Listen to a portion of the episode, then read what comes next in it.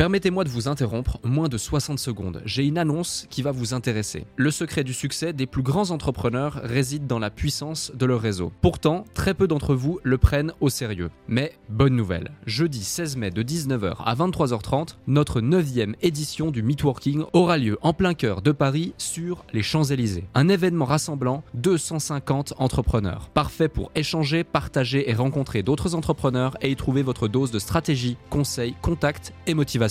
Au programme, des conférences centrées sur les piliers de votre activité, vente, stratégie et état d'esprit, un cadre prestigieux, des intervenants experts de leur domaine à votre disposition pour répondre à toutes vos questions et un apéro dînatoire pour les plus gourmands. Ce n'est pas juste un événement, c'est une chance de propulser votre activité avec des conseils éprouvés et un réseau de qualité. Attention, il reste moins de 50 places. Je vous invite donc à réserver votre place maintenant avant qu'il ne soit trop tard en consultant notre site podcastledéclic.fr ou en cliquant sur le lien dans notre bio Instagram. Merci de votre confiance, hâte de vous y voir et maintenant, place à notre épisode du jour. Bonjour à toutes et à tous, c'est Alec et bienvenue dans cette nouvelle vidéo. Ça fait super longtemps que je n'avais pas fait de vidéo et surtout cette intro. Cette vidéo, elle est publiée exceptionnellement sur la chaîne YouTube dans le cadre du podcast, podcast Le Déclic que j'ai lancé très récemment. Et il y a certaines vidéos que j'avais envie et aussi les possibilités de vous faire en vidéo, enfin certains podcasts en vidéo, de façon à pouvoir avoir la vidéo et c'est parfois aussi beaucoup plus agréable d'avoir l'image en plus du son, même si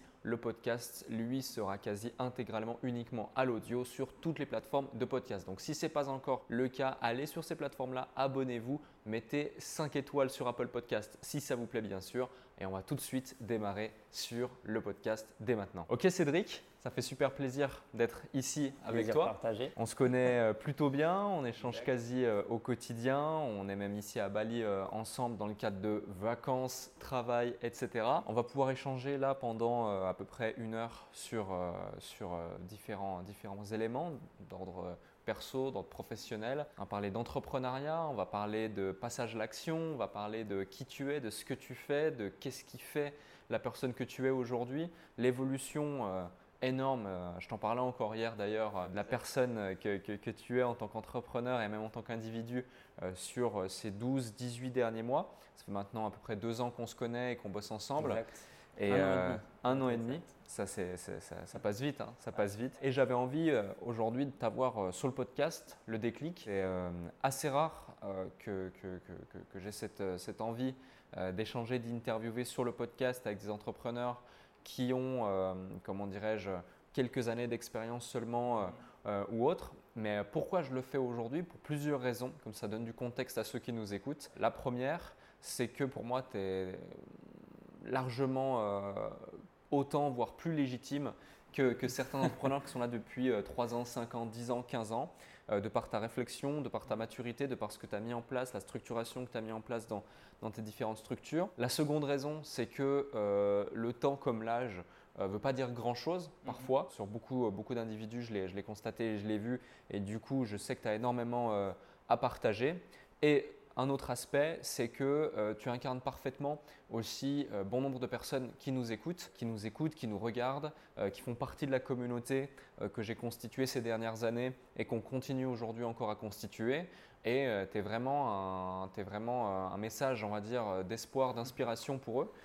Parce que bah, tu as démarré de zéro il y a seulement quelques années finalement.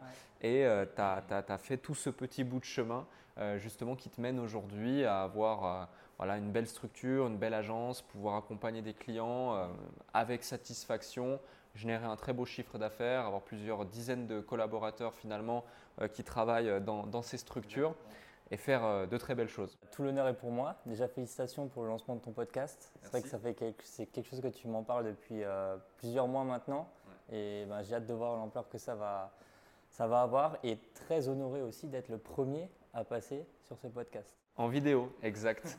le premier à passer en vidéo sur le podcast. Et je pense qu'ils ne seront pas nombreux. Je pense qu'on va faire 4-5 vidéos. Et sinon, euh, également euh, uniquement au format audio. Si vous nous écoutez sur les plateformes audio, Bien sûr. Cédric, est-ce que pour les personnes qui ne te connaissent pas encore, tu peux rapidement te présenter et puis ensuite on rentrera plus en profondeur? Bah, Moi, c'est Cédric de Saint-Jean, aussi connu sous le nom de Cédric Numadeo. Pourquoi? Parce que ben, j'ai lancé l'agence Numadeo il y a à peu près un an et demi. Avant de ça, j'étais freelance, euh, monteur vidéo, page de web, euh, graphiste, je faisais un peu de tout et n'importe quoi dans la prestation de service. Ben, du coup, début euh, février 2021, j'ai lancé Numadeo, donc qui est une agence qui accompagne les entrepreneurs, les business, les startups à se développer sur les réseaux sociaux de façon strictement organique. Donc on ne fait pas du tout de pub. Donc on agit uniquement sur de la prod, de la stratégie marketing inbound, euh, du montage, euh, voilà, tout ce qui englobe euh, aujourd'hui la croissance sur les réseaux sociaux, TikTok, Instagram et YouTube. Excellent. Première question, qu'est-ce qui fait que tu as choisi spécifiquement la vidéo mhm. plutôt que, par exemple, tu disais, voilà, je faisais plein de choses, etc., plutôt que le copywriting, les tunnels de vente, la publicité ou des choses comme ça? Bah, L'histoire est assez folle. Euh, en fait, j'ai aucune étude dans tout ce qui est vidéo. Euh, j'ai fait un bac ES, après DUT euh, Tech Deco, donc dans tout ce qui est marketing, vente, commerce assez général. tout en alternance, après une licence marketing et j'ai commencé un master que j'ai arrêté en cours de route. Et en fait, à l'époque, je faisais des montages vidéo pour une chaîne YouTube que j'avais lancée sur le bodybuilding. Parce qu'avant, j'étais food bodybuilding, mais là, plus trop le cas. et euh, du coup, en fait, je prenais des vidéos de stars internationales, je faisais des compiles en mettant des effets, des musiques euh, et tout, et je les publiais. Et ça faisait 100 000, 200 000 vues, ah euh, juste en, faisant des vidéos de motivation sur le bodybuilding.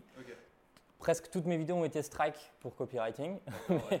mais, du coup, c'est comme ça que j'ai commencé à toucher mes premiers logiciels de montage sur un MacBook Air de 2015 qui normalement est censé faire tourner Word. Tu vois. Ah, donc euh, avec un logiciel craqué aussi également. Donc vraiment, j'avais rien du tout. J'avais une connexion ADSL chez mes parents. J'étais en pleine campagne, ben, ça marchait quand même. Et du coup, ben, c'est comme, ça que j'ai commencé. Quand on veut, on peut, hein, encore une fois. Exactement. C'est comme ça que j'ai commencé à toucher euh, au logiciel de montage. Et en fait, j'étais déjà à l'époque euh, axé entrepreneuriat parce qu'en fait, mon travail en alternance me plaisait pas. Et du coup, je cherchais une porte de sortie, voir qu'est-ce que je pourrais faire dans la vie. Et je regardais notamment beaucoup Franck Nicolas. Et euh, du coup, euh, je regardais ces vidéos, j'étais là dans mon lit comme ça, c'est trop stylé, je vais faire ça.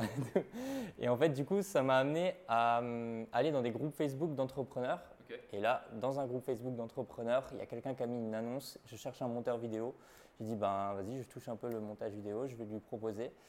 Et ben, on a fait un test, ça s'est bien passé. Et du coup, là, j'ai commencé à avoir mes premières missions. pour travailler avec lui, il fallait que je me déclare freelance. Du coup, ben, j'ai fait les déclarations, j'ai ouvert ma première entreprise en tant qu'auto-entrepreneur et j'ai touché mes premiers 30 euros, 50 euros, 100 euros par mois euh, en faisant des petits montages pour des, du coup, des infopreneurs euh, sur YouTube.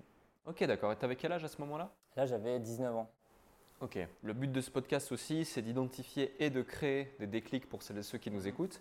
Euh, qu'est-ce qui, toi, t'a fait, fait, prendre conscience finalement que ce n'était pas ce que tu voulais que d'être justement dans ce, dans ce cocon, dans ce cadre euh, qui est un cadre, euh, le cadre salarial ou le mhm. cadre traditionnel, appelons ça euh, comme on veut, mais qu'on puisse identifier aussi les patterns qu'il y avait chez toi et qui t'ont fait prendre ces décisions. Alors si ça peut rassurer beaucoup de personnes, je suis une personne tout à fait normale. J'avais, j'étais pas un cancre à l'école, j'étais normal à l'école, j'avais 13 de moyenne, truc comme ça, sans trop bosser, en bossant un peu de temps à autre. J'étais pas un grand mec populaire en mode voilà tout le monde veut squatter avec moi tout le temps, tout le temps. Non, j'étais un mec euh, très timide, très lambda.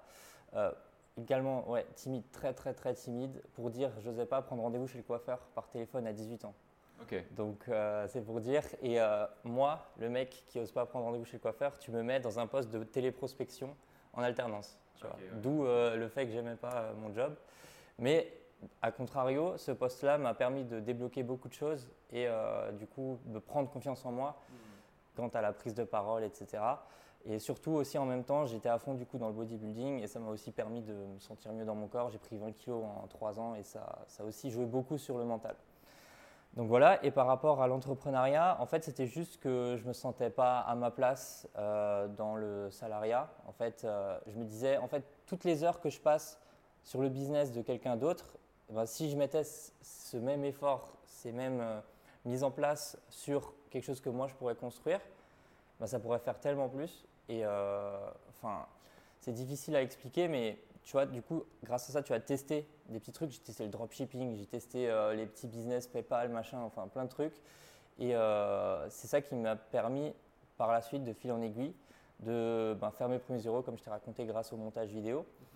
Mais il n'y a pas vraiment de pattern en mode, euh, je sais pas, il y a une histoire de ouf euh, qui m'est arrivée quand j'étais petit en mode euh, j'ai perdu un proche ou je me faisais, je me faisais victimiser ou des trucs comme ça. Non, tout à fait normal comme je vous ai dit. Et je trouve qu'on ne met pas assez en avant, c'est que souvent les entrepreneurs qui passent sur des podcasts ou qui racontent leur histoire, eh ben, ils sont entrepreneurs parce qu'il y a eu un gros truc dans leur vie. Et du coup, ça met à l'écart toutes les personnes normales qui veulent aussi, elles, se lancer dans l'entrepreneuriat. Donc, ça existe aussi, les personnes euh, normales, je mets des guillemets, hein, c'est péjoratif, enfin c'est pas péjoratif, c'est subjectif. Mais euh, effectivement, moi je pense que tout le monde peut devenir entrepreneur si derrière il y a euh, l'envie, la mentalité et surtout la discipline pour l'être. C'est comme, en fait, entrepreneur, c'est comme bodybuilder, c'est si tu es focus et que tu te butes et que tu es super strict dans ce que tu vas faire, dans l'alimentation, dans tes entraînements, euh, dans ton sommeil, etc., ben, tu vas être performant. L'entrepreneuriat, c'est pareil, si tu es super focus dans ta formation, dans la mise en application de tes formations, euh, dans le networking, etc., ben, tout ça, ça va te permettre de créer soit le corps que tu veux, soit le business que tu veux. Très intéressant, je peux que, euh, je peux que confirmer, je peux que valider ça. et surtout, je souligne le fait que c'est très bien ton discours parce que ça, ça doit donner l'envie, la motivation aussi à des gens qui peut-être comme tu le dis, il y a souvent du, storytelling. Mhm. Euh, et, le storytelling, c'est quoi? C'est tout simplement l'art de raconter une belle histoire avec des éléments qui sont euh, avérés vrais, mais euh, il y a une façon de raconter qui est, si tu veux, bah, différente. Tu vas embellir les angles. Tu vois, c'est comme dans un film, c'est comme dans un conte de fées, c'est comme à Disney. on pourrait raconter la même histoire de façon totalement différente, mais le scénario ne serait pas le même et du coup, il n'y aurait pas cette petite magie. Bah, c'est pareil finalement. Et euh, quand tu saupoudres justement une histoire tout à fait euh, banale de storytelling, ça rend quelque chose d'extraordinaire. Mais il faut savoir, il faut prendre conscience euh, que bah, des fois c'est du marketing, des fois c'est aussi justement pour un travail d'identification avec un persona cible mhm. qui, est, un prospect, qui est un potentiel client pour l'individu qui va faire ce, ce, contenu sur Internet.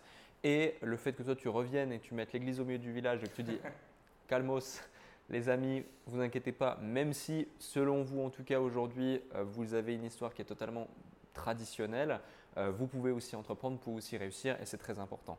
Un autre point, tu parlais justement euh, de formation, dont les mhm. éléments qui permettent à un individu, outre la discipline, bah, de réussir et de se lancer dans l'entrepreneuriat.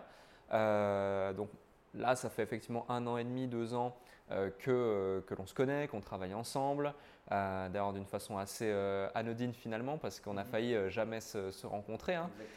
donc on en parlera peut-être après, et ça a débouché à plein de choses, ça a même débouché à Numadeo finalement, donc c'est assez drôle. Mais voilà, je t'ai vu énormément évoluer pendant ces un an, un an et demi, donc je, je, sais en partie à quoi c'est lié.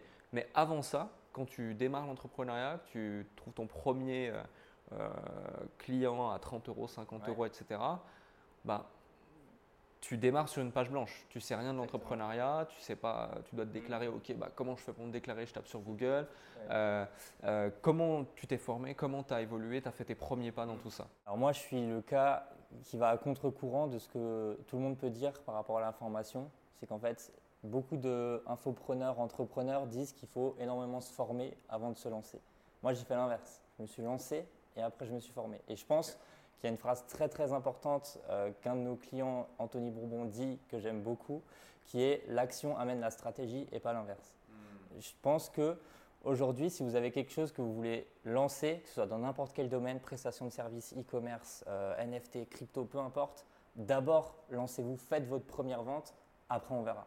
Parce que si vous passez 6 mois, 10 mois à juste vous former, à apprendre, à avoir que de la théorie, à euh, faire votre business plan, euh, créer votre formation, machin, machin, ben, si à la fin vous n'arrivez pas à la vendre, vous avez perdu 10 mois de votre temps à rien faire. Et euh, du coup, moi je pense qu'il faut d'abord créer un MVP, donc un minimum viable product, qui ben, peut être créé après la vente plutôt que de se casser la tête à créer quelque chose. Là, en ce moment, je travaille sur un nouveau projet et c'est exactement la stratégie que j'ai opérée. J'ai créé un MVP avant de lancer les ventes, donc un truc vraiment de base où je suis sûr que je peux délivrer dans les premières semaines. Par contre, la suite, je vais le construire en même temps que je fais les ventes.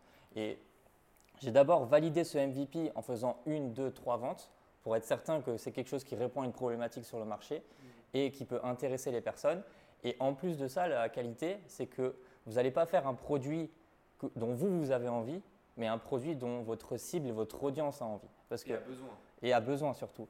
Et du coup, ça fait que au lieu de passer des centaines d'heures à créer le produit et au final ça ne répond pas aux besoins de mon marché, eh ben, je vais créer le produit avec mon marché en même temps en posant des questions au, fur et à mesure de l'accompagnement ou de l'expérience client pour ben, adapter ce produit-là et faire en sorte qu'il réponde parfaitement aux besoins du marché et ce qui va aussi permettre par la suite de décupler, euh, avoir un, nombre multiplicateur énorme sur mes ventes. Parce que ben, ça va directement fitter avec les problématiques du marché et surtout ça va tailler euh, préciser le persona type, la cible que tu veux atteindre, et du coup, ça va te permettre, ben, comme dit, de convertir beaucoup mieux.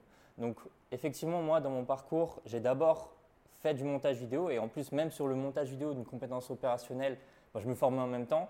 Euh, je ne savais pas faire des titres, je ne savais pas faire des intros YouTube, et moi, j'ai quand même eu mon premier client. Et pendant que j'ai eu mon premier client, je me formais pour faire euh, les, petits assets qu'ils me demandaient. Mais je ne savais pas le faire avant. Et donc, je faisais ça au fur et à mesure. Et euh, au fur et à mesure, bah, j'ai pris des compétences, soit je sais la colorimétrie, euh, les sound effects, des choses comme ça. Ben, ça s'est venu au fur et à mesure. Et c'est pas d'abord je me forme et je suis un boss du filmmaking et du montage et je trouve mes clients. Non, ça se fait en même temps. Donc je pense que c'est important de vraiment d'abord tester, essayer de trouver son premier client, ça c'est le plus important. Et après, ben, perfectionner son expertise, son expérience client. Et euh, sinon, côté business, euh, au niveau des formations, pareil, je ne suis pas un très bon exemple. Je n'ai pas acheté énormément de formations. Donc, ouais, jusqu'au moment où je devais lancer l'agence Numadeo, je n'avais pas pris de formation business ou quoi. C'était vraiment que en, autodiscipline. Et au moment où j'ai lancé Numadeo et on s'est rencontrés, j'ai pu prendre euh, tes formations, que ce soit à l'époque le consultant ou maintenant entrepreneur.com. Et du coup, ça m'a permis de surtout tailler mes compétences business et sortir des compétences de l'opérationnel pour prendre la casquette du CEO et non du monteur vidéo. Ok, et du coup, euh, par rapport à, tous ces éléments très intéressants, euh, d'aller vraiment à, contre-courant de, ce qui se fait, de ce qui se dit, je suis, tout à fait d'accord.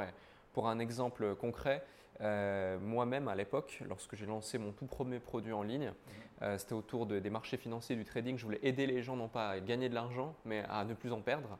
Et euh, finalement, c'est pas sexy, tu vois. Les gens, ils sont là pour en gagner. Ils s'en fichent du message de non, mais de toute façon, d'abord, tu vas en perdre, donc apprends à ne plus en perdre, etc. J'avais développé ça pendant 9 mois et euh, personne n'en voulait. personne n'en voulait. Même quand on l'avait mis gratuit, on a eu 200 euh, inscrits qui n'étaient pas qualifiés. C'était n'importe quoi. Donc, donc je rejoins totalement et j'encourage même à, faire ça. Et comme on dit souvent, fait mieux que parfait. Mm. donc, donc c'est capital. Et il y a eu, euh, en tout cas moi c'est le sentiment que, j'en ai parce que euh, pour la petite histoire du coup, euh, je travaillais pendant très longtemps avec un de tes associés, Alexandre. dans le cadre de la vidéo, etc. Il m'avait suivi dans plein de pays, à plein d'endroits pour faire des vlogs ou même des vidéos traditionnelles, des ads, enfin bref, beaucoup, beaucoup de vidéos. Et je l'avais aussi indirectement recommandé à pas mal de personnes qui gravitaient autour de moi ou qui étaient nos clients, ou qui le sont encore d'ailleurs. Et vient justement 2020 euh, où on fait l'acquisition de entrepreneurs.com. Et euh, après euh, à peu près 6 mois, 6 mois, 10 mois sur, sur entrepreneurs.com, on l'a lancé officiellement en avril 2020. fin 2020, on se dit OK, on va mettre en place un nouveau canal d'acquisition, enfin un nouveau canal de rétention et de conversion, pardon, pour justement pouvoir attribuer de manière plus stratégique le trafic dans nos bases de données et le travailler différemment et mieux le convertir, etc. Et donc augmenter la profitabilité du business, mais surtout pouvoir couvrir un champ d'action, un périmètre beaucoup plus large sur le marché parce qu'on avait un nom de domaine assez généraliste, entrepreneurs.com, euh, euh, et, du coup, il nous fallait une, nouvelle, une nouvelle stratégie. Euh, après réflexion, on se dit, OK, on va faire un film. Mm. donc là, je, je, contacte Alex et je lui dis, on a un projet d'ampleur, il faut que tu viennes chez moi. À l'époque, j'habitais à Londres. Il faut que tu viennes chez moi à Londres pendant une, deux semaines. On va tourner un film en plein Covid. On va trouver un studio euh, cinéma. On va trouver des endroits. On va tourner dans la rue. Alors qu'à Londres, où j'habitais, c'était hyper compliqué d'aller tourner et tout euh, et autres. Et je dis par contre, il faut que tu viennes avec quelqu'un. Et du coup, euh, il me dit pas de souci, j'ai un gars à La Réunion qui est vraiment trop chaud, il n'y a pas de problème. La veille ou l'avant-veille, il me dit Bon, j'ai un problème, ce mec n'a plus de visa. Il plus de passeport et il ne peut pas, il ne peut pas prendre, il ne peut pas prendre l'avion. je suis tout seul. Je lui dis bah écoute, c'est pas mon problème. Hein. Moi j'ai besoin de deux personnes. Tu trouves une solution. Et finalement, c'est assez drôle parce que tu étais du coup euh, concurrent entre guillemets de Alex. Tu faisais la même activité, mais du coup bah, vous n'aviez pas les mêmes, euh, les mêmes clients. Vous étiez euh, en mode freelance tous les deux, même si lui était en mode agence, mais plus en mode freelance quand même, de par sa structuration et, l'ancienne structure qu'il avait. Mais et, là, bah, il me dit bah ouais, il y a un pote Cédric qui va venir. Et j'ai cru littéralement que tu n'allais jamais arriver. Ah non, mais c'était une histoire, c'était un sketch. Euh, donc du coup, pour l'histoire, Alexandre, je le connais depuis justement ce premier client que j'ai trouvé dans le groupe Facebook. Pourquoi? Parce qu'on travaillait tous les deux ensemble pour ce client. Et du coup, on se connaissait ben, via ce groupe Facebook et il m'avait formé à l'époque sur Photoshop pour les miniatures et tout. Et du coup, en 3-4 ans, ben, on a continué à, échanger, euh, à développer nos trucs dans nos coins. Et au final, ben, on s'est dit, ben, mec, euh, on a la même activité. Why not ben, Après, l'histoire s'en suit. Mais effectivement, pour venir du coup euh, à la création du film entrepreneur.com. En fait, moi j'habite euh, de base en Alsace à Colmar et du coup pour aller à Londres, euh, je devais prendre trois trains. Donc, je vais faire Colmar, Strasbourg, Strasbourg, Paris, Paris, Londres. Le jour J de venir, du coup, j'avais pris tous mes billets, tout était carré, tempête de neige. 10 cm de neige sur la route. avec ma voiture, j'avais pas de pneus neige, donc je suis allé à 10 km/h jusqu'à la gare comme ça. J'arrive à la gare, train annulé trop de neige. Là, j'envoie un message, je dis putain les gars, euh, j'ai désolé, il y a un truc trop de neige. Et en même temps, il y avait des trucs Covid en mode euh, Londres, pour venir à Londres, il faut un visa, je sais pas quoi. Du coup, tu m'avais fait une attestation euh, d'entreprise, je sais pas quoi, un truc vraiment bizarre, bancal. et Alex avait des problèmes à l'aéroport, je crois. C'est ça, Il avait des problèmes à l'aéroport et du coup, il a dû prendre le train lui aussi. Ouais, ouais, il avait un billet d'avion, on a dû prendre le train. Enfin, c'était. Du coup, euh, là, je, ben, je, rentre de nouveau chez moi et euh, je dis putain les gars, c'est chaud. Euh, là, la neige, elle va pas partir en une journée, tu vois. Il, y a tempête de neige et tout. Et là, ben, le lendemain, je réessaye et là, ça passe. Donc, j'arrive jusqu'à Strasbourg. Strasbourg, il y a ma correspondance pour aller jusqu'à Paris. Donc, je prends le train de Strasbourg, c'est bon, ça passe. Et là, milieu de voie, milieu du trajet, le train il s'arrête. En pleine forêt, pareil, neige de ouf. Et en fait, coupure d'électricité, il y a un câble qui avait été coupé, du coup le train ne pouvait plus avancer. On est resté 6 ou 7 heures dans le train euh, à attendre sans électricité, sans, en, ayant des couvertures de survie. que je me souviens encore de cette couverture de survie. Tu nous avais envoyé une photo. J'ai envoyé une vidéo, et, je me suis dit, mais Alex, c'est la première fois que je vais le rencontrer, il va croire que je suis un, je, suis un mec qui scam ou je sais pas, je, ne suis pas sérieux et tout. Et du coup, j'envoie les vidéos, machin, et finalement, j'arrive à 23 heures à Paris alors que j'étais parti à, 11h ou un truc comme ça. Ah oui, puis tu avais mangé euh, ce kebab. Exact. Et du coup, là, ben, forcément, la SNCF va nous rembourse tu vois, euh, des, frais. J'avais eu, je crois, 300 ou 400 euros euh, de compensation alors que ça m'avait coûté 100 euros. Donc, je prends un hôtel à côté. Et là, en fait, à l'époque, c'était Covid. Et du coup, les Deliveroo, à partir de 22h, les Uber Eats, ils stoppaient. Il n'y avait plus rien. Et c'était pas confinement, mais c'était la nuit, on n'avait pas le droit de sortir. Quoi. Et du coup, là, je fais, ben ok, comment je mange? J'ai pas mangé depuis 11h euh, du mat. et au final, il y a le gars de l'hôtel qui avait une petite carte d'un kebab euh, en voiture, un kebabier en voiture, qui me donne. Et du coup, euh, le mec qui vient, j'ai dû payer, je crois, 25 euros parce qu'il prenait pas en dessous de 25 euros. J'ai dû prendre trois sandwichs et tout. Enfin, bref. Et le lendemain, je réussis à prendre l'Eurostar sans problématique à la douane. Alléluia, pour arriver l'après-midi chez toi, quoi. C'est ça. C'est ça. Et c'est important qu'on raconte cette histoire parce que le chemin était interminable et finalement, c'est dans cette même semaine, après des échanges, des discussions et autres, que bah, vous avez créé Numadeo. C'est ça. Et euh, c'est la première fois que je rencontrais aussi Alex. Ouais. Ah oui, la première fois que tu le rencontrais physiquement? Ouais. D'accord, ok, en plus.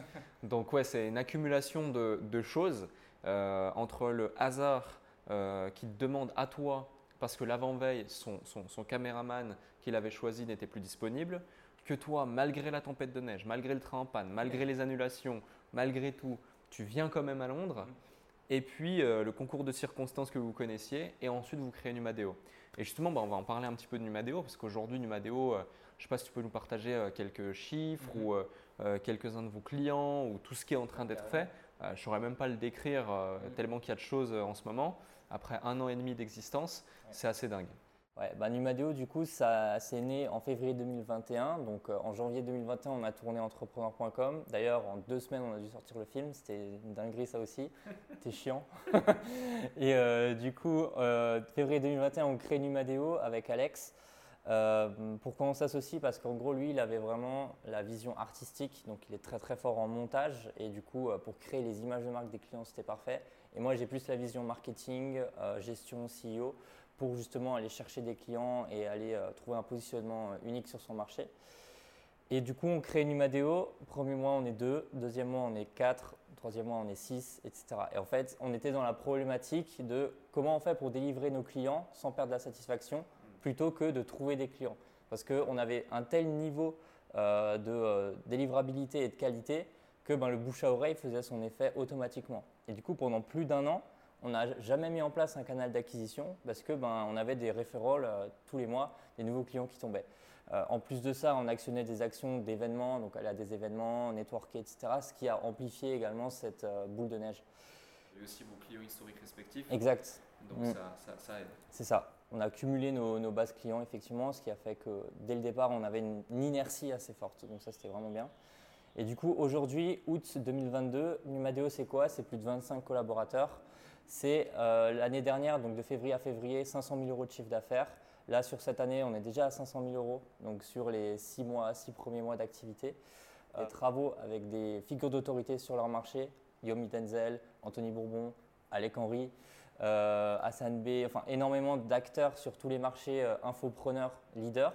Donc on a travaillé avec plein, plein de personnes et on travaille encore avec ces personnes-là. Donc ouais, aujourd'hui on travaille avec énormément de leaders sur leur marché, euh, dans l'infoproduit comme sur la startup. Dans l'infoproduit, des noms que vous connaissez sûrement, ben, Yomi Denzel, Alec Henry, euh, Hassan B, euh, Pierre-Elliott Lallemand, enfin voilà, énormément de personnes qui sont aujourd'hui sur le marché de l'infopreneuriat dans tout type d'industrie. Euh, avec qui on a pu accompagner justement sur ces réseaux sociaux, YouTube, Instagram, TikTok, pour leur développement. Et également, on s'implante de plus en plus dans le marché des startups, avec notamment une collaboration avec Anthony Bourbon dernièrement. Et notre objectif sur cette fin d'année, c'est de vraiment aller chercher ce marché-là, travailler avec des leaders dans ce marché-là et euh, ben, aller beaucoup plus aujourd'hui dans le corporate euh, sur Numadeo et sortir un peu euh, de Numadeo égale infopreneur. Non, on aimerait accompagner tout type de business à se développer sur les réseaux sociaux parce que c'est possible, on l'a déjà fait et il y a un énorme effet de levier à utiliser sur les réseaux sociaux. Donc euh, voilà aujourd'hui ce que c'est Numadeo. Euh, est-ce que tu veux d'autres infos peut-être? Moi j'ai la chance d'être aussi euh, d'une certaine façon à l'intérieur de la structure pour voir. tu nous as accompagnés sur ben, tout, le développement de Numadeo, donc effectivement. Voilà, et du coup je vais en profiter de cette posture pour te poser des questions plus spécifiques parce que parfois on fait des choses, on met en place des choses qui paraissent anodines parce mhm. qu'on est au quotidien dans, dans le truc.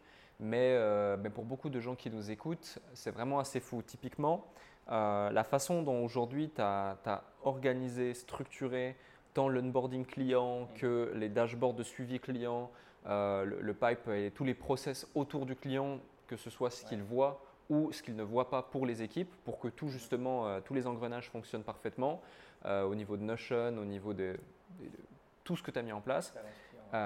où est-ce que justement tu as appris ce genre de choses mhm. euh, Comment t'es venu l'idée de structurer les choses de cette façon-là? Mhm. euh, Est-ce que tu l'as fait seul, etc. Est-ce que tu peux le partager?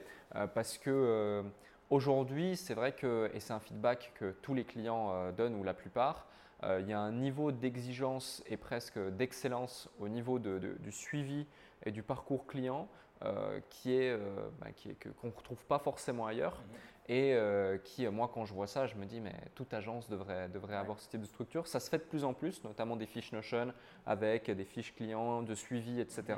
Mais, euh, mais c'est vrai que là, c'est quand même assez poussé et ça vaut le coup, je pense, euh, d'appuyer là-dessus. Tous mes concurrents, du coup, vont pouvoir me piquer tout ce qu'on a mis en place.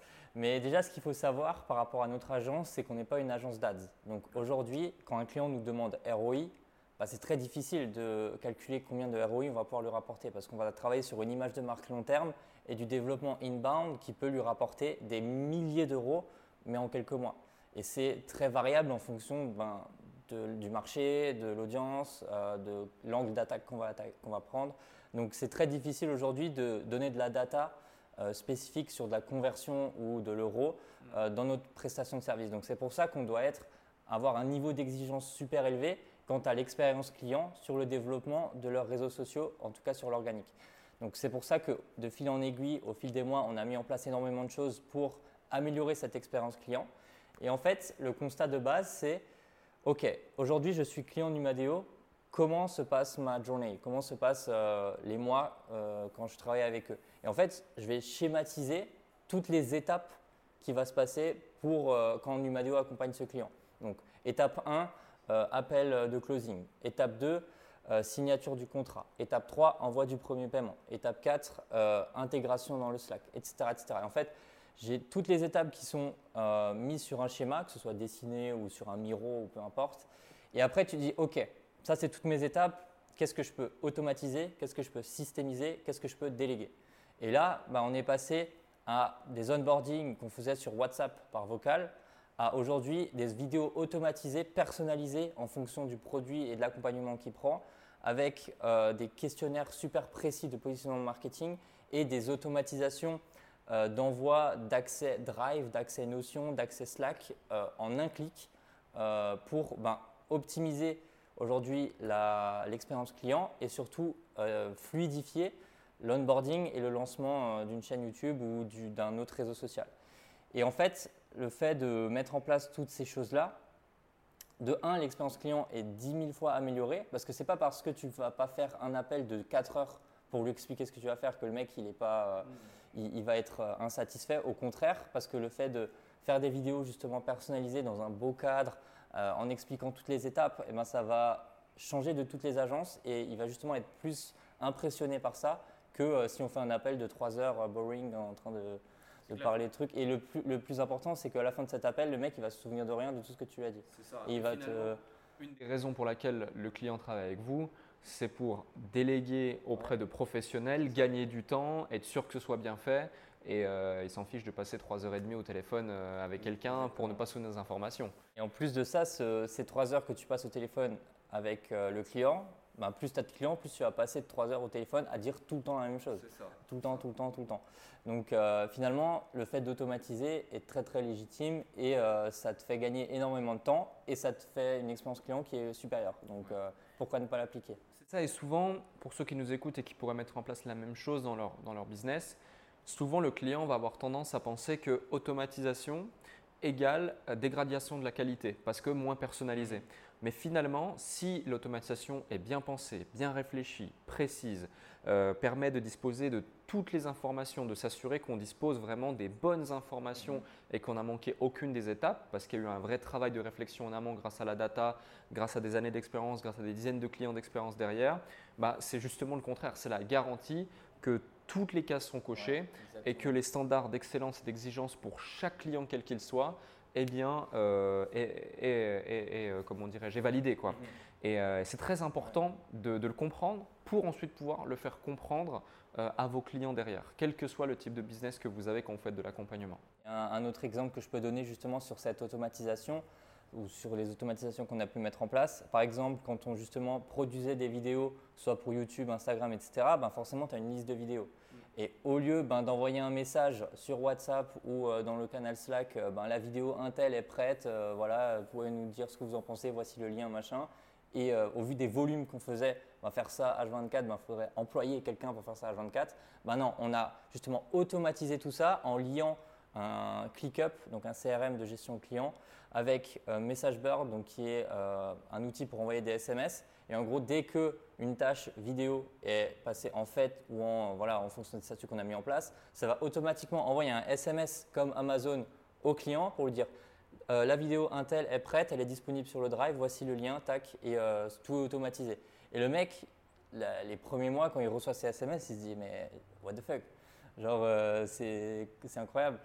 Et du coup, ça, c'est aussi une voie pour ben, systémiser, automatiser tes process pour augmenter l'expérience client, la satisfaction client, tout en te faisant gagner énormément de temps. Un autre point sur lequel j'aimerais revenir avec toi, c'est que euh, donc, la société, elle est à Londres, la plupart des clients sont en francophonie. Aujourd'hui, euh, vous avez aussi des clients à l'international, sur le marché anglophone. Il y a pas mal de choses qui se passent et c'est le top.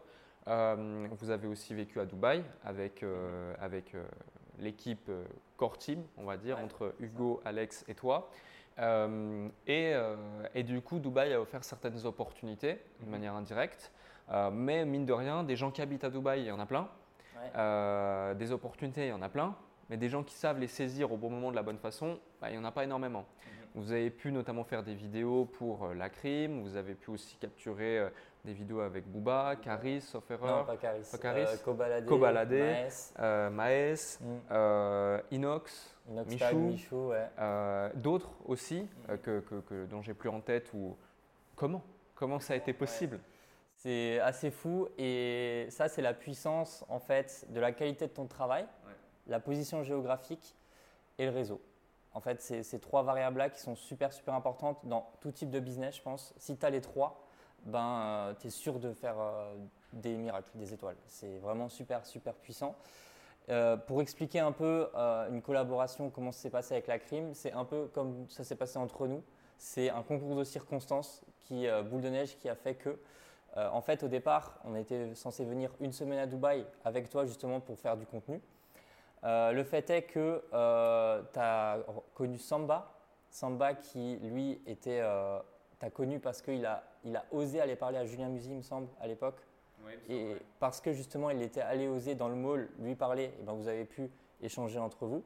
Et du coup, ben, créer ce lien pour nous mettre en relation.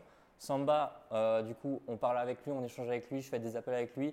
Bam, il veut lancer aussi sa chaîne YouTube. Du coup, on extend encore d'une semaine notre séjour à Dubaï pour créer du contenu pour Samba. On a fait une semaine de tournage. On a fait, en gros, en une semaine de tournage, on a fait huit mois de contenu. C'était assez fou. Et en fait, euh, Samba connaît un influenceur qui, euh, lui, faisait des partenariats avec des artistes. Cet influenceur-là, pareil, on est mis en relation par Samba. On échange avec lui, on fait des appels, on se rend compte, machin. Il veut aussi lancer sa chaîne YouTube. Let's go, on extend encore de deux semaines notre séjour à Dubaï pour produire du contenu pour cet influenceur-là. Du sort, cet influenceur-là fait un placement de produit en story avec la crime sur Dubaï. Et bien là, vu qu'on filmait un vlog à ce moment-là avec lui, on lui dit ben vas-y viens, on va filmer cette scène-là, ça va être trop cool. Du coup, on va sur place filmer la scène entre l'influenceur et la crime. On filme la scène, bam bam bam, et là ben, on commence. Enfin, c'est Hugo du coup à l'époque qui, qui allait tourner. Et ben, du coup, il échange avec la crime. Ils échangent, il lui montre un peu ce qu'on fait. Euh, il ose, il ose aller lui, lui parler, alors que c'est quand même une figure d'autorité assez puissante. Ça peut intimider certaines personnes. Mm. Il ose présenter le travail et euh, au final, il arrive à prendre le contact de son agent. Et euh, là, ben, les semaines passent, il y a des petits messages qui sont échangés de droite à gauche. Et finalement, quelques mois après, ben, la crime directement recontacte Hugo pour lui dire ben voilà, je lance mon nouvel album. Est-ce que tu veux venir filmer euh, le lancement de cet album pour faire une série sur YouTube, let's go. Et du coup, euh, il est parti deux semaines vivre avec la crime pour filmer euh, la série Persona no grata qui est sur YouTube, une série de quatre épisodes de vlog incroyable. Ouais, ouais. Et je vous invite à aller regarder cette série de quatre épisodes parce que franchement, qu'on aime ou pas le rap, qu'on aime ou pas le personnage, c'est quand même une aventure, c'est incroyable et, et, ça met en valeur tout le travail qu'il y a autour et, et tout, ce, tout, tout, cet univers. Et moi, franchement, j'ai adoré. Euh, et finalement, ce qu'on en retire, c'est effectivement, comme tu le dis, c'est un concours de circonstances cumulées mhm. qui fait que euh, tu es là, tu es apte, tu prends part aux opportunités, tu sais les saisir. Et, euh, et vous êtes aussi extrêmement bon, certes, oui, mais aussi volontaire. Mhm. C'est-à-dire que c'est énorme, vous provoquez les opportunités, c'est énormément de travail. Des gens qui font de la vidéo, il y en a beaucoup, mais des gens qui sont force de proposition comme ça, qui mettent en place les actions pour et qui vont se donner les moyens d'eux, euh, bah, il, y en a, il y en a moins. Je ne dis pas qu'il n'y en a pas, mais il y en a moins. Euh, et, euh, et c'est vraiment une accumulation de choses. Et finalement, c'est également mon cas. si j'ai pu grimper aussi rapidement, faire autant de, de, séminaires, par exemple en 2019, mhm. c'est que je provoquais les opportunités. Je rencontrais énormément de gens, je connectais avec eux, je proposais les choses, les forces de proposition, je, je créais des concours de circonstances qui fait que les opportunités se manifestaient à moi, je les saisissais, je les amplifiais. Et du coup, après, ça permet de faire des choses euh, relativement intéressantes. Je peux donner un conseil justement pour trouver vos clients. Il faut que vous vous mettiez à la place de ces clients et que vous vous dites où est-ce que j'aime aller, où est-ce que j'aime passer du temps. En l'occurrence, si je peux donner un exemple, on est allé à un événement euh, d'infopreneurs euh, où ça coûtait 250 euros par personne la place. On a pris deux places avec Hugo. On y est allé en juin. Qu'est-ce qui s'est passé? On a closé 5 ou, entre 5 et 10 contrats, ce qui nous a rapporté entre 30 000 et 40 000 euros par mois alors que ça nous a coûté 250 euros. Le coût d'acquisition est très bas. est très bas. plutôt un bon ROI. Et en plus, vous avez passé un bon moment, rencontré des gens sympas, appris des choses. Donc c'est parfait. Et, effectivement, je te rejoins. Et, rien n'est plus fort que le réseau, le networking, l'échange. Et tu l'as dit. Prestataire de service, c'est hyper important. C'est hyper important. Et tu l'as dit aussi, oser. Oser, ouais. Oser. Et en plus, moi, je suis un ancien timide. Tu es un ancien timide. tu vois, tu l'as raconté juste avant. Euh, et euh, à la base, Hugo, moi, je travaille euh, aussi beaucoup avec lui, j'échange beaucoup sur certaines choses, etc. Euh, c'est pas forcément la personne la plus à la base confiante, extravertie et autres non plus. Donc ça demande un vrai travail. Finalement, si tu es quelqu'un d'extrêmement extraverti, confiant, bon vendeur et autres, tu n'as pas d'excuse. Mais si tu ne l'es pas, tu n'as pas d'excuse non plus. On en est la preuve ici. Donc c'est très important de, poser le contexte. Je vais venir également sur un point. Donc, euh, bon, maintenant, Numadeo, comme tu l'as dit, il y a pas mal de clients, il y a énormément de process, mhm. euh, ça tourne très bien, il y a de la croissance. Là encore, on est en août, fin août. Euh, le mois de septembre, ça va être un mois record. octobre, novembre, décembre, ça va être fou également. Avec le Q4 va être vraiment dingue avec toutes les choses qui ont été mises en place. Et, qui sont pas encore mises en place. et certaines qui, qui sont en train d'être mises en place également. Euh, donc euh, voilà, rester connecté et regarder euh, ce qui se passe sur Numadeo, ça va être très intéressant. Mais aussi, du coup, tu lances une nouvelle activité avec Agenceo. et, j'ai envie vraiment qu'on puisse en parler là-dessus parce que la plupart des gens peut-être qui nous regardent se disent Wow, Cédric, il a vraiment des choses à partager il sait comment structurer euh, un business, il sait comment l'organiser, il sait comment aussi euh, voilà, recruter, euh, choisir les bons collaborateurs. Il y a eu beaucoup de turnover dans Numadeo, il se passait beaucoup de choses. Ça, ça, ça, offre beaucoup de leçons, des leçons qui coûtent cher parfois.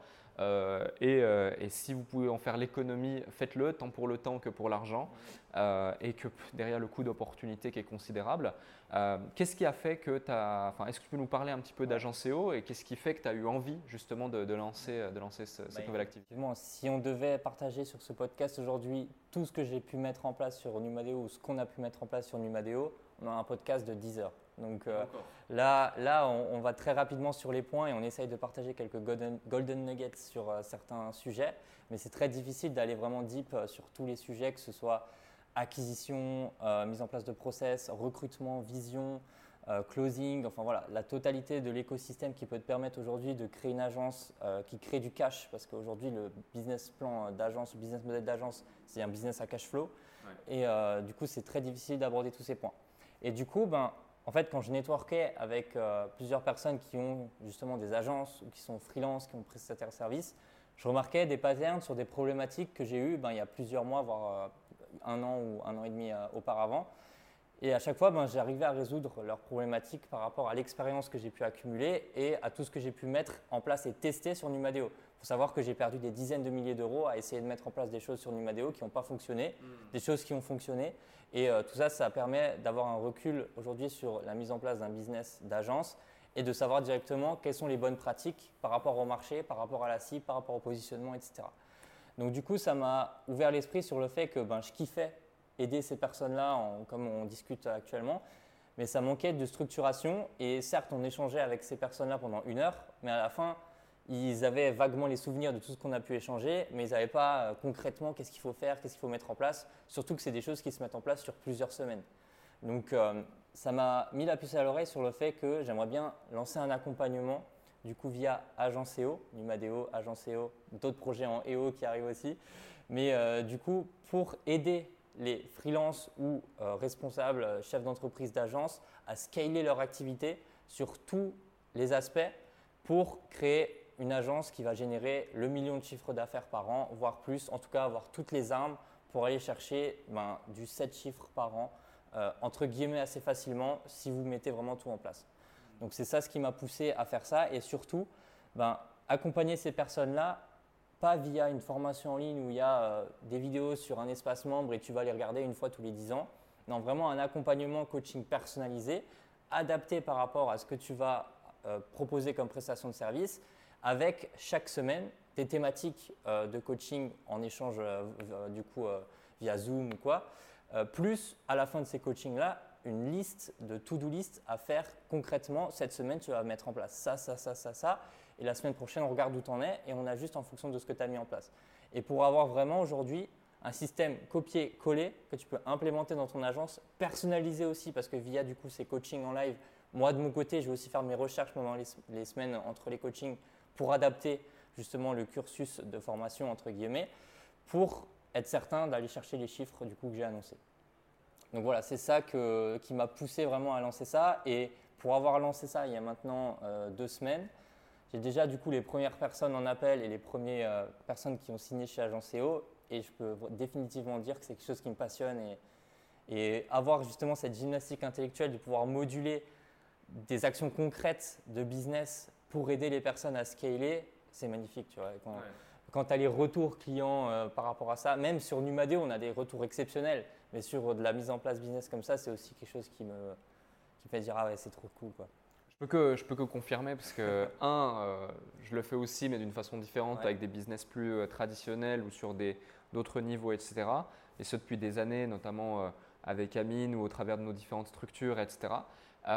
mais deux, surtout parce que je t'ai vu le préparer. Je t'ai vu le préparer, tu m'envoyais, alors tiens, vas-y. Tu disais, purée, j'ai pas envie de venir en soirée là, je suis en train de bosser, machin. Il me disait, putain, t'es chiant, allez, viens là. C'est ça, c'est ça. Mais, mais outre, outre ces éléments, effectivement, euh, c'est vrai que c'est un niveau, un niveau d'accompagnement qui est assez poussé, où là aussi, tu as mis en place ces éléments euh, structurels, organisationnels, euh, Notion et autres, mhm. assez, assez intéressants.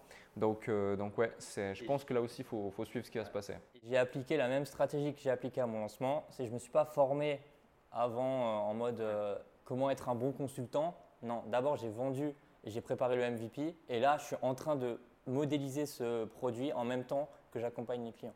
C'est ça, Mais même, mais même avec cette philosophie, j'ai quand même dû te pousser un peu. Ouais, c'est vrai. Pour. Euh, J'étais quand même en mode, euh, je veux le truc parfait, machin, mais j'ai vas-y maintenant, j'annonce public et on voit ce que ça donne. C'est ça. Et voilà quoi. Non, c'est le top, c'est le top, vraiment, euh, vraiment, vraiment super.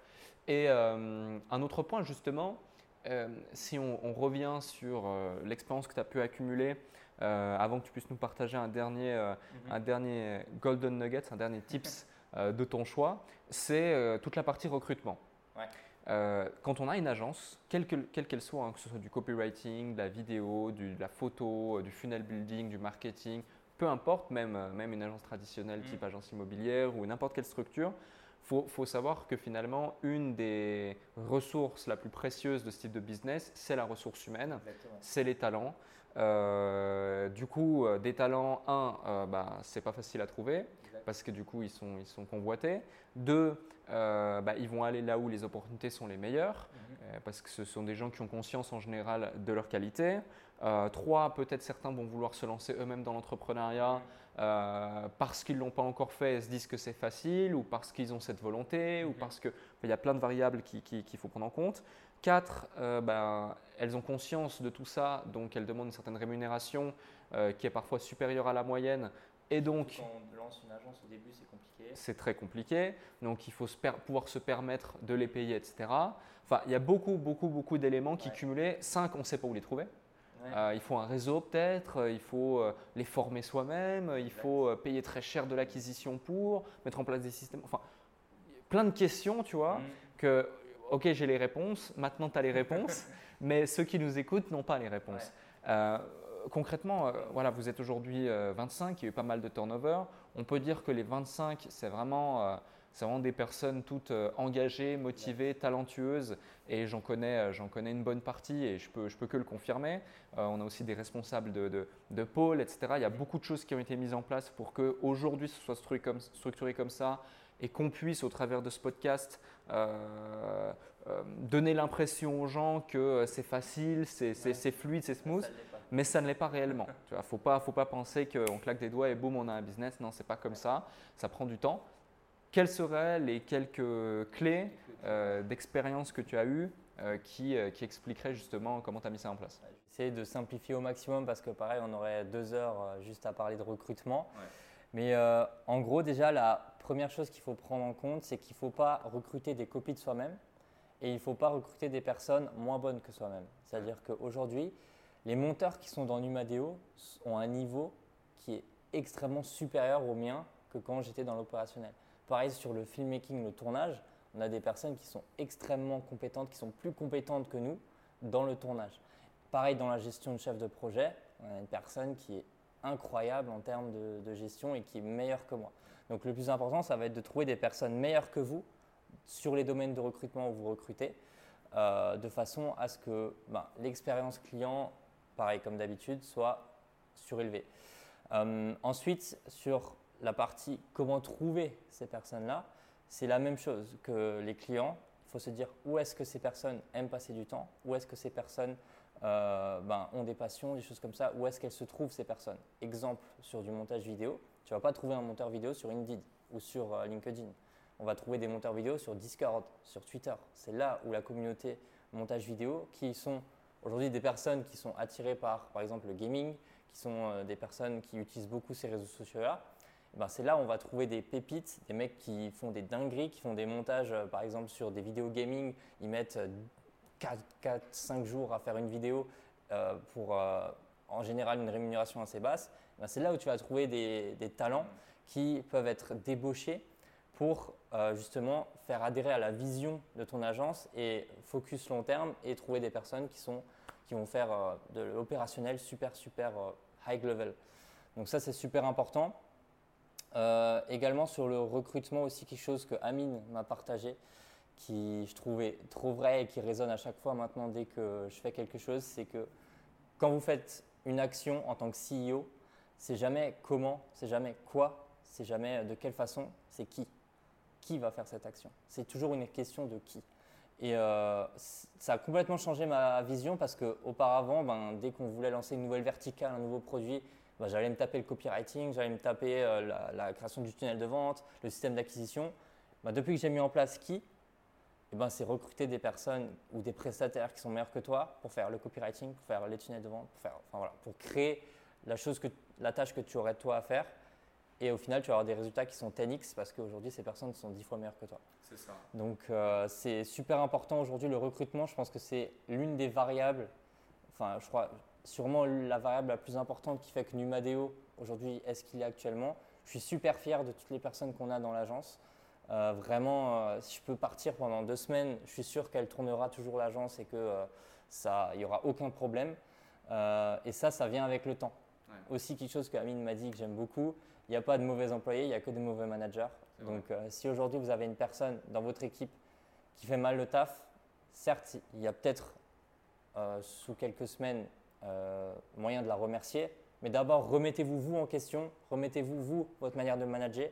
Est-ce que c'est un profil de type plus résultat, de type plus euh, managérial? Enfin voilà, adaptez votre management par rapport au profil de cette personne-là pour justement ben, exploiter le plein potentiel de votre du, profil que vous avez recruté et être vraiment certain que non, ce n'est pas un problème, euh, pas un problème d'éducation, c'est un problème euh, de, personnel et vraiment ça ne fit pas, ou si c'est juste un problème ben, d'éducation comme je l'ai partagé à l'instant. Hmm. Ouais, je peux que je peux que confirmer ça parce que moi-même, euh, dans, tous les projets, dans toutes les structures, etc. Si tout ça est possible, c'est grâce aux ressources humaines, c'est grâce aux personnes qui font justement euh, les choses. Et toi, tu dois en tant que CEO être là sur la partie stratégie, la partie vision, la partie un chef d'orchestre finalement euh, qui va coordonner tous ces éléments, qui va superviser.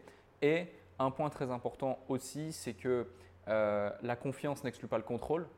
Euh, c'est-à-dire qu'il faut constamment aussi être connecté à la chose. Ceux qui vous disent tu peux euh, voilà, euh, partir pendant six mois ou ne plus du tout regarder tout ce qui se passe, etc. Jamais.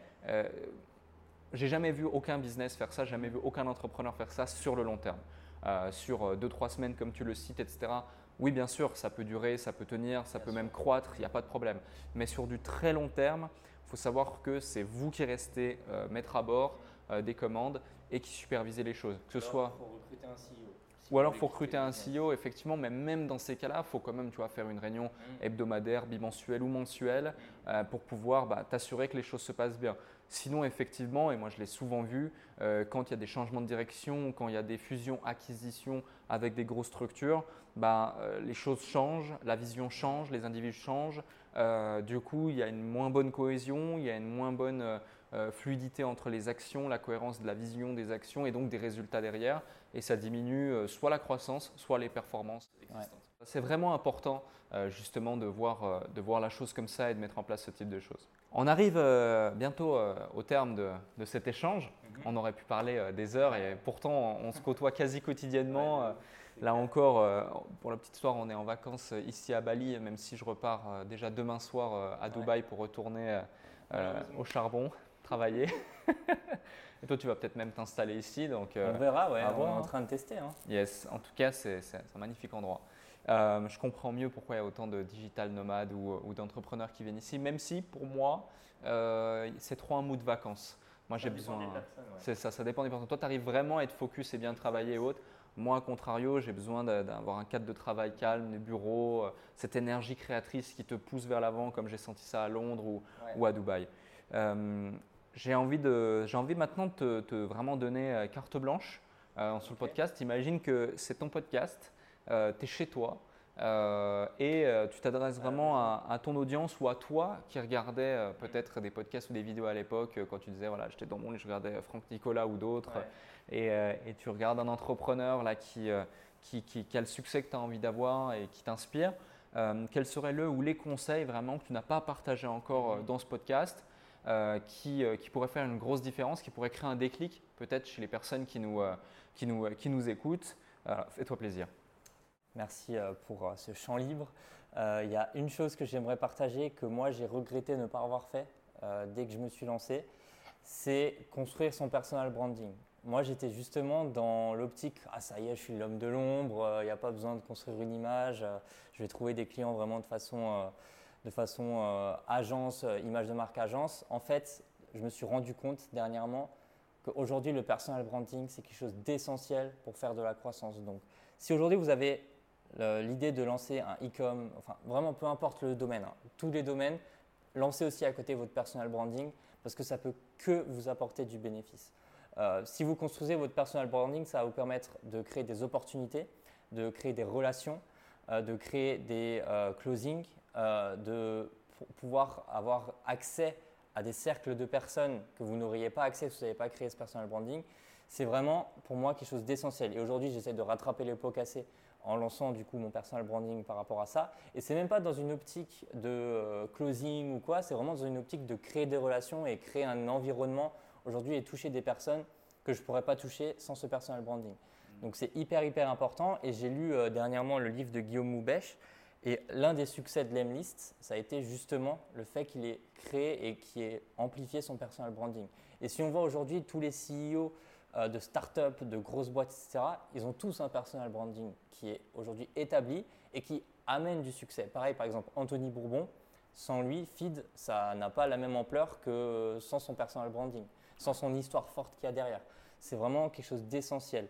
Euh, et en fait, le fait de créer ce personal branding, ça va aussi vous permettre d'avoir des early adopters, des personnes où vous pourrez tester votre produit. Justement, quand je partageais au départ qu'il va, va falloir d'abord vendre avant euh, de construire son produit, eh ben, si vous construisez votre personal branding et que vous avez ben, que ce soit une dizaine ou une centaine de followers, vraiment peu de followers, ça suffit. Euh, ben, vous allez pouvoir avoir des early adopters sur, qui tester votre solution. Par exemple, sur l'Emlist, euh, Guillaume, il a lancé justement des posts sur LinkedIn et il a pu avoir des early adopters pour tester sa solution, être certain que la solution qu'il a créée règle un problème sur le marché, pour ensuite aller ben, vraiment lancer des grosses actions d'acquisition et être certain de taper dans le mille et pas dépenser des milliers d'euros pour rien. Hmm. Donc pour moi, le personal branding aujourd'hui, c'est quelque chose d'essentiel, que ce soit via Instagram, via YouTube, via TikTok. Je pense qu'il y a énormément, énormément de choses à faire sur TikTok et Instagram via euh, les, contenus verticaux. D'où aussi le lancement d'une nouvelle offre sur Numadeo euh, par rapport à ça. Et euh, je pense que, entre guillemets, c'est très facile aujourd'hui de créer ce FOMO et cette attraction autour d'un personal branding en utilisant ces leviers-là, parce que les algorithmes et la puissance de ces réseaux nous offrent en fait un boulevard sur lequel se développer faut juste tester. Euh, je parlais encore avec euh, euh, un certain proche qui voulait aussi se lancer dans le personal branding, mais il ne trouvait pas son positionnement. Oh non, je veux plutôt faire coach muscu. Ah non, je veux plutôt faire business, machin. Je dis, mais teste. Fais un batch de 5-10 vidéos sur les deux sujets, teste et tu regardes comment le marché répond.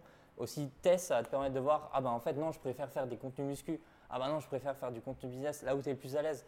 Tester, vraiment, c'est le plus important. Euh, on le dit souvent et on le prend à la légère, vu qu'on le dit tellement souvent, c'est le plus important, c'est de se lancer. Et je pense que c'est vraiment véridique, c'est essayer, n'ayez pas honte. Euh, si aujourd'hui des personnes vont vous critiquer sans, sans faire euh, des critiques constructives, c'est que ces personnes sont très souvent jalouses ou ben, ne voient pas le potentiel qu'il y a derrière, n'ont pas la vision entrepreneuriale qu'il y a derrière. Donc c'est juste des personnes toxiques qu'il ne faut, pas, faut pas prendre en compte et continuer à rester focus. Entourez-vous de personnes qui sont dans le même moule que vous, qui euh, veulent croître, qui sont meilleurs que vous, pour avoir des feedbacks justement par rapport à ce que vous faites. Et euh, ben, développer aujourd'hui la vie que vous voulez avoir euh, sans rester coincé dans la vie que vous êtes actuellement. Quoi. Je pense non, je te rejoins à 200%. Je te rejoins à 200% et je vais même ajouter un point, c'est que moi, le personal branding, j'ai vu, hein, ça a considérablement, ça a bouleversé mon existence, tant sur mon identité que sur les opportunités qui se sont créées la quasi-intégralité des opportunités, que ce soit euh, d'accompagnement, de business, d'entrée en capital euh, ou même euh, dans, de nouvelles industries que j'ai pu découvrir. Encore récemment, travailler avec une boîte côté dans une industrie toute nouvelle, etc. C'est uniquement issu de mon personal branding grâce à des rencontres, etc. Donc tout ça n'aurait pas été possible sans ça. Deuxième point, prenons un exemple concret. Pourquoi est-ce que je lance le podcast? C'est non pas dans une euh, démarche de vouloir convertir ou vendre, c'est surtout et avant tout euh, pour partager, pour rencontrer de nouvelles personnes, continuer à amplifier ce personal branding dans ce sens. Et euh, justement, après, derrière, ça, si tu veux, ça, vient créer des opportunités parce que tu connais telle ou telle personne. Et tout ça, c'est lié au personal branding. Aujourd'hui, mon réseau a, vraiment une valeur énorme et peut me permettre. C'est exactement ça. C'est exactement ça. Et un petit point également pour celles et ceux qui se diraient oui, mais moi je démarre, je me lance, je ne suis pas légitime, il y a déjà tellement de personnes euh, qui, euh, qui eh bien, sont peut-être plus légitimes que moi ou autres. Ben, moi je serais vous. Euh, je, imaginons tu lances ta boîte ou tu lances une activité, tu sais exactement ce que tu veux faire et tu te dis je dois créer un personal branding à côté, mais j'ai pas envie de donner des conseils en pensant que je suis un grand gourou et que j'ai la science infuse.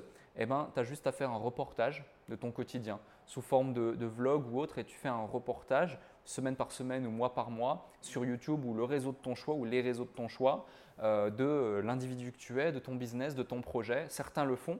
Tu as cité quelques noms avant, il y en a plein d'autres qui justement utilisent. Milliers de concepts aujourd'hui ah sur TikTok, incroyable. sur Insta, des trucs de fous qui font des milliers de, likes, de conversions. Enfin... Le potentiel est dingue. Aujourd'hui, le potentiel est dingue. La seule limite, c'est ton imagination et comment tu vas faire ton, ton, contenu. C'est ça, exactement.